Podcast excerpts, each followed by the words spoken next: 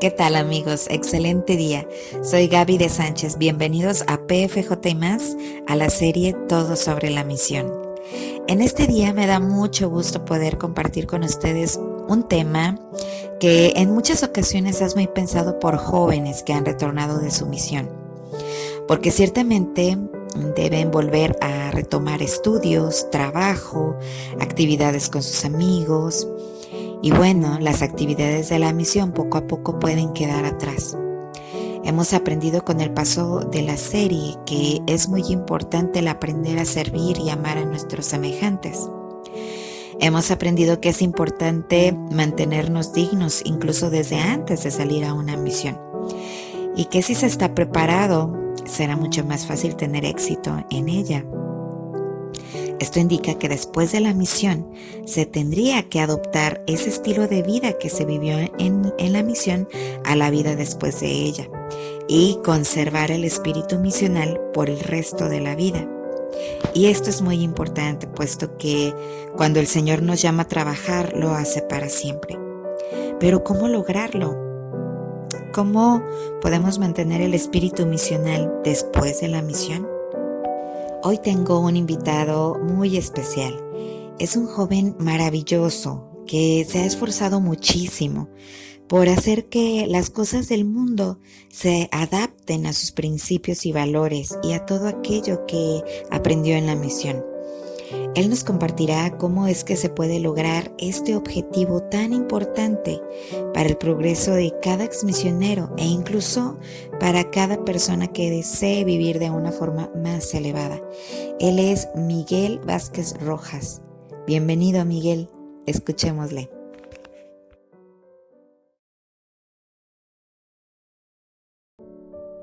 Soy Miguel Vázquez y voy a hablarles de lo siguiente. ¿Cómo mantener el espíritu misional después de la misión? Bueno, me gustaría empezar con una frase del Elder Holland que me gusta mucho y, me ayuda mucho al, ser paciente también después de la misión. Eh, menciona, vivimos en un mundo caído y somos personas caídas. Estamos en el reino celestial, escrito con T y no con C todavía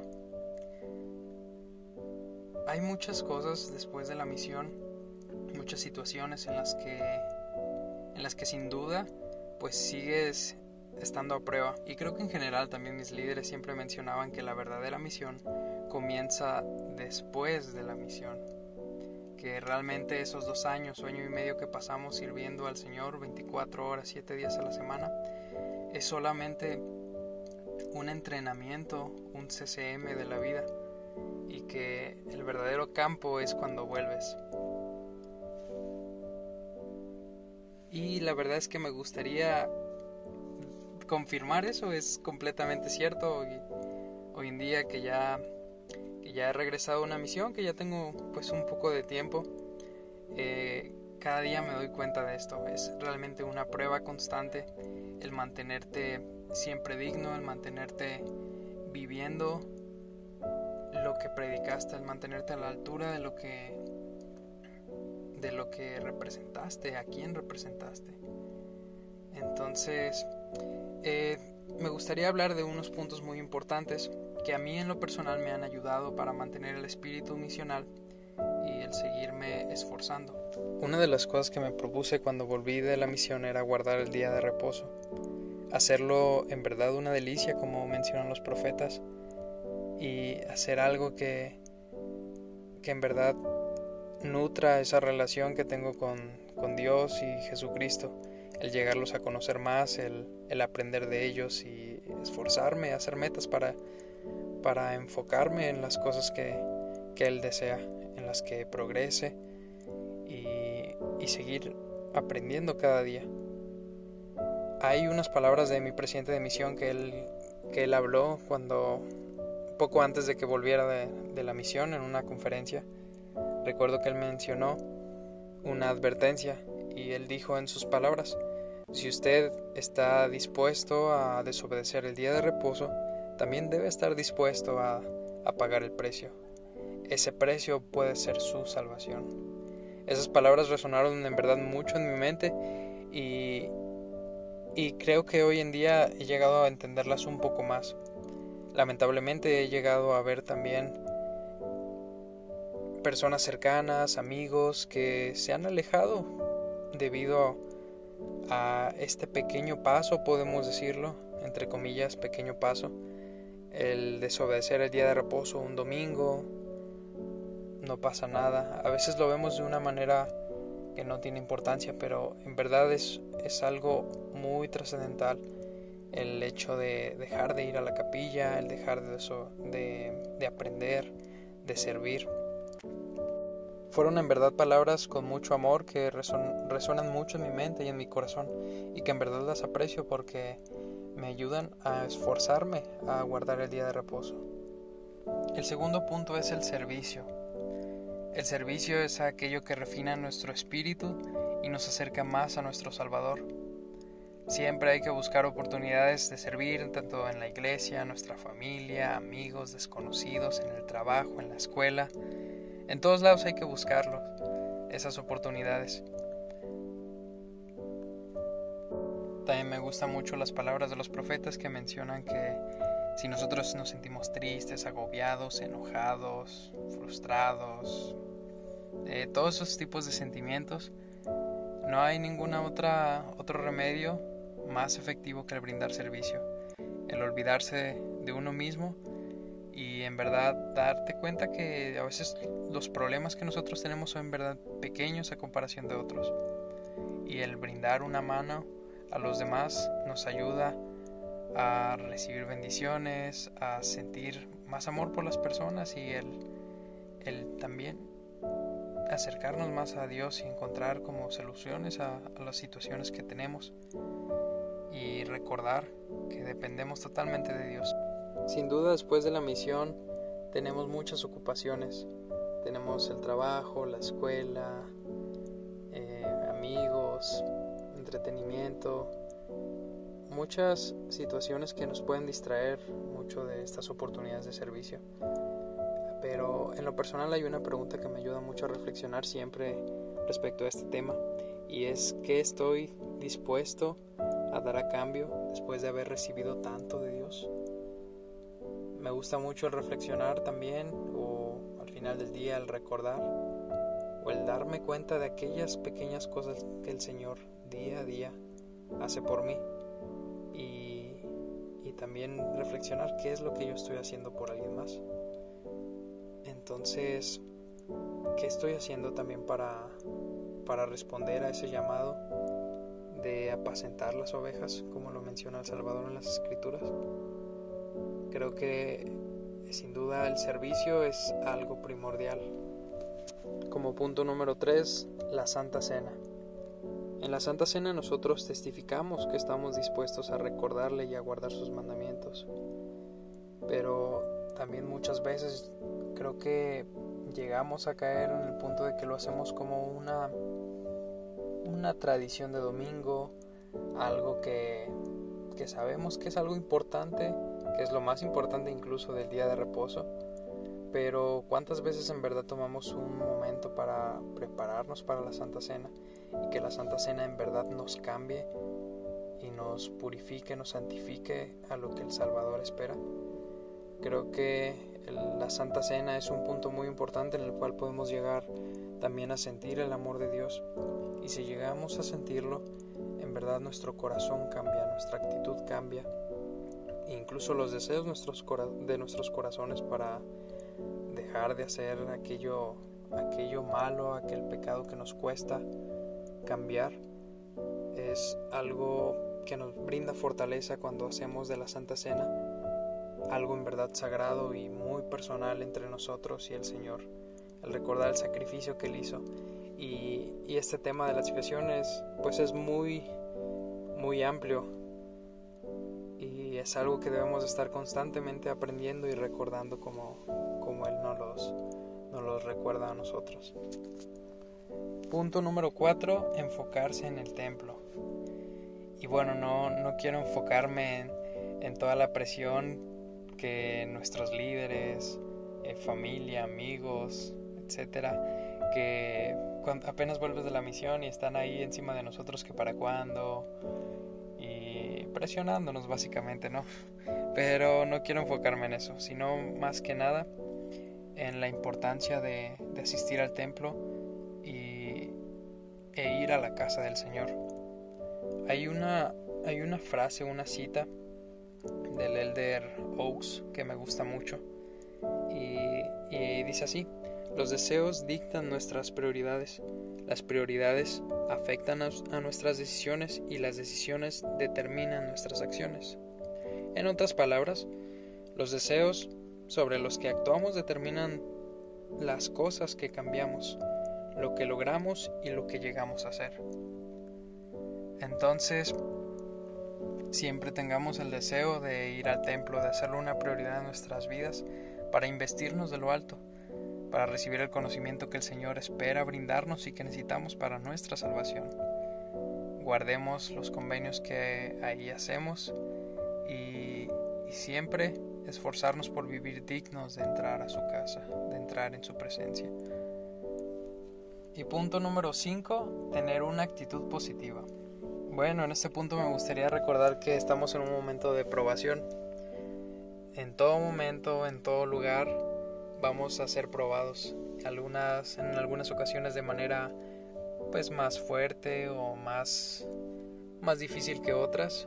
Pero sin duda, el tener una actitud positiva es lo que puede hacer una gran diferencia entre aprender lo que el Señor esperaba que aprendiera para a lo mejor ya no cometer ese mismo error o para, o para ser mejor o la diferencia de volver a repetir ese error, amargarme, el estar enojado, frustrarme, enojarme con los demás, deprimirme me gustan mucho las palabras del presidente Thomas S. Monson que menciona que no podemos controlar el viento, pero sí podemos ajustar las velas.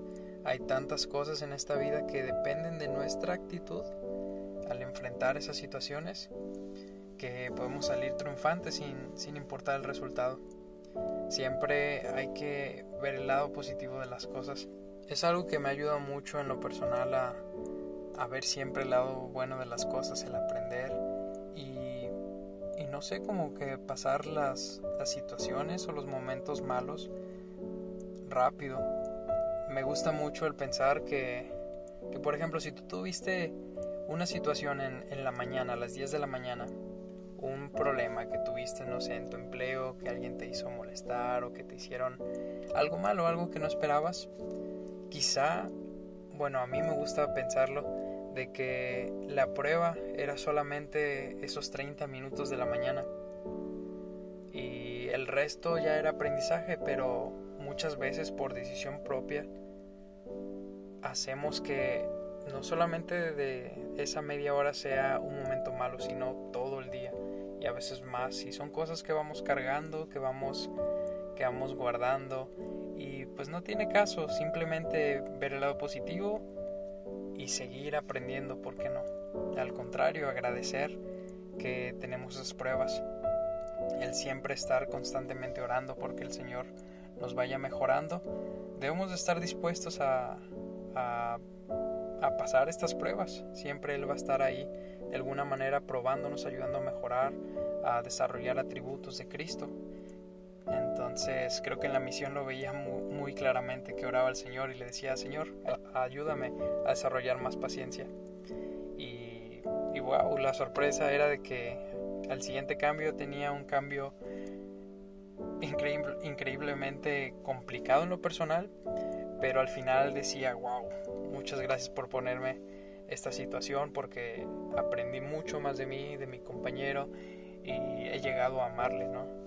Entonces, el ver siempre el lado positivo de todas las situaciones, así sea la más difícil o la más sencilla, hace una gran diferencia en nuestras vidas.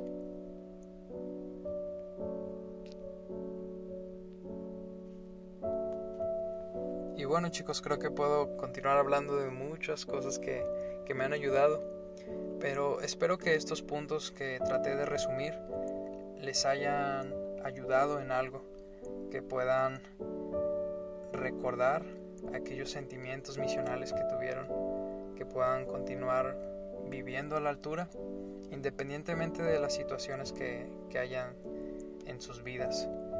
ya sea familiares, personales, de todo tipo, recuerden que el Señor les ama, Él siempre, siempre va a estar ahí. No, no hemos llegado, no han llegado más lejos del alcance del amor que tiene, que tiene Dios, que tiene Jesucristo por cada uno de nosotros. Si hemos fallado, que es parte también de nuestro, de nuestro progreso y aprendizaje en esta tierra, Él siempre va a estar ahí con su mano extendida para que podamos seguir con Él. Entonces, tomémosle de la mano siempre, no importa cuántas veces caigamos, Él siempre va a estar ahí. Lo he sentido en verdad en mi vida y, y muchas veces que a veces siento que, que a lo mejor he fallado, una vez más, Él siempre ha estado ahí. Entonces, sigamos adelante, Él nos ama infinitamente.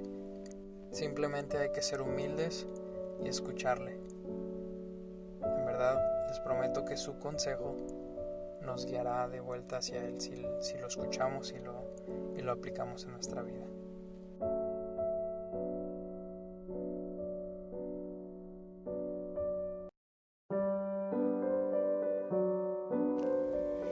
Muchas gracias Miguel por estos consejos tan importantes, no solo para exmisioneros, ahora sí que los podemos aplicar todos, pero enfocándonos en, los exmisioneros de tiempo completo y en todo lo que aprenden y viven en la misión. Realmente es cierto que eh, la misión es un lugar de entrenamiento donde lo que aprendes te ayuda para el resto de tu vida. Miguel mencionó cosas como el guardar el día de reposo, asistir a la capilla, el servicio, el participar de la Santa Cena, asistir al templo, el tener una actitud positiva, cada una de ellas son muy importantes para permitir eh, tener o más bien retener ese espíritu misional. Pero cada una de ellas también lleva intrínsecos pequeños actos que día a día se deben llevar a cabo como por ejemplo el orar, el leer y meditar en las escrituras, el prepararse desde el sábado para llevar a cabo como se debe el día de reposo, el meditar y pensar en la expiación de Jesucristo para valorar y hacer que tenga un efecto eh, en cada uno de nosotros la Santa Cena el observar alrededor y ver las necesidades de los demás para poder servirles, el ser disciplinados con pequeños hábitos que ayudarán a mantener dignos a, todos para entrar al templo y hacer y recordar y cumplir con los convenios que hacemos con Dios. Y el constantemente renovar nuestra mente con cosas positivas para tener una actitud positiva Todas estas cosas son pequeños actos, pero crean algo grandioso en cada uno de nosotros. Y bueno, eh, como exmisioneros es muy importante el llevar a cabo cada una de estas cosas, ya que lo aprendieron en la misión y es, es muy importante el no dejarlos, eh, ya que si dejan alguno de ellos es como una bola de nieve, ¿no? Va dando vueltas hasta que va absorbiendo cada una de estas pequeñas cosas y puede llegar el día en que se pierda la capacidad de sentir el espíritu, se pierda la capacidad de sentir ese gozo y esa guía que puede ayudarte en el resto de tu vida. De modo que te invitamos a no perder estas pequeñas cosas a que si has dejado de hacer alguna de ellas, que la vuelvas a retomar. Y a ti que apenas estás pensando en salir a una misión, que pienses en que cada uno de los hábitos que vas a adquirir eh, los tengas y los conserves por el resto de tu vida y que al contrario vayas añadiendo más cosas positivas a tu vida para que puedas vencer. Hemos nacido para vencer, no para ser vencidos. Entonces, muchas gracias por escucharnos el día de hoy. Muchas gracias, Miguel, por ese bello mensaje, por esos consejos tan importantes. Eh, sé que cada día te esfuerzas por llevarlos a cabo y eso es algo muy importante, que cada uno de nosotros hayamos ido o no a la misión, debemos hacerlo. Yo los espero el día de mañana con otro episodio de PFJ Les mando un fuerte abrazo y hasta pronto.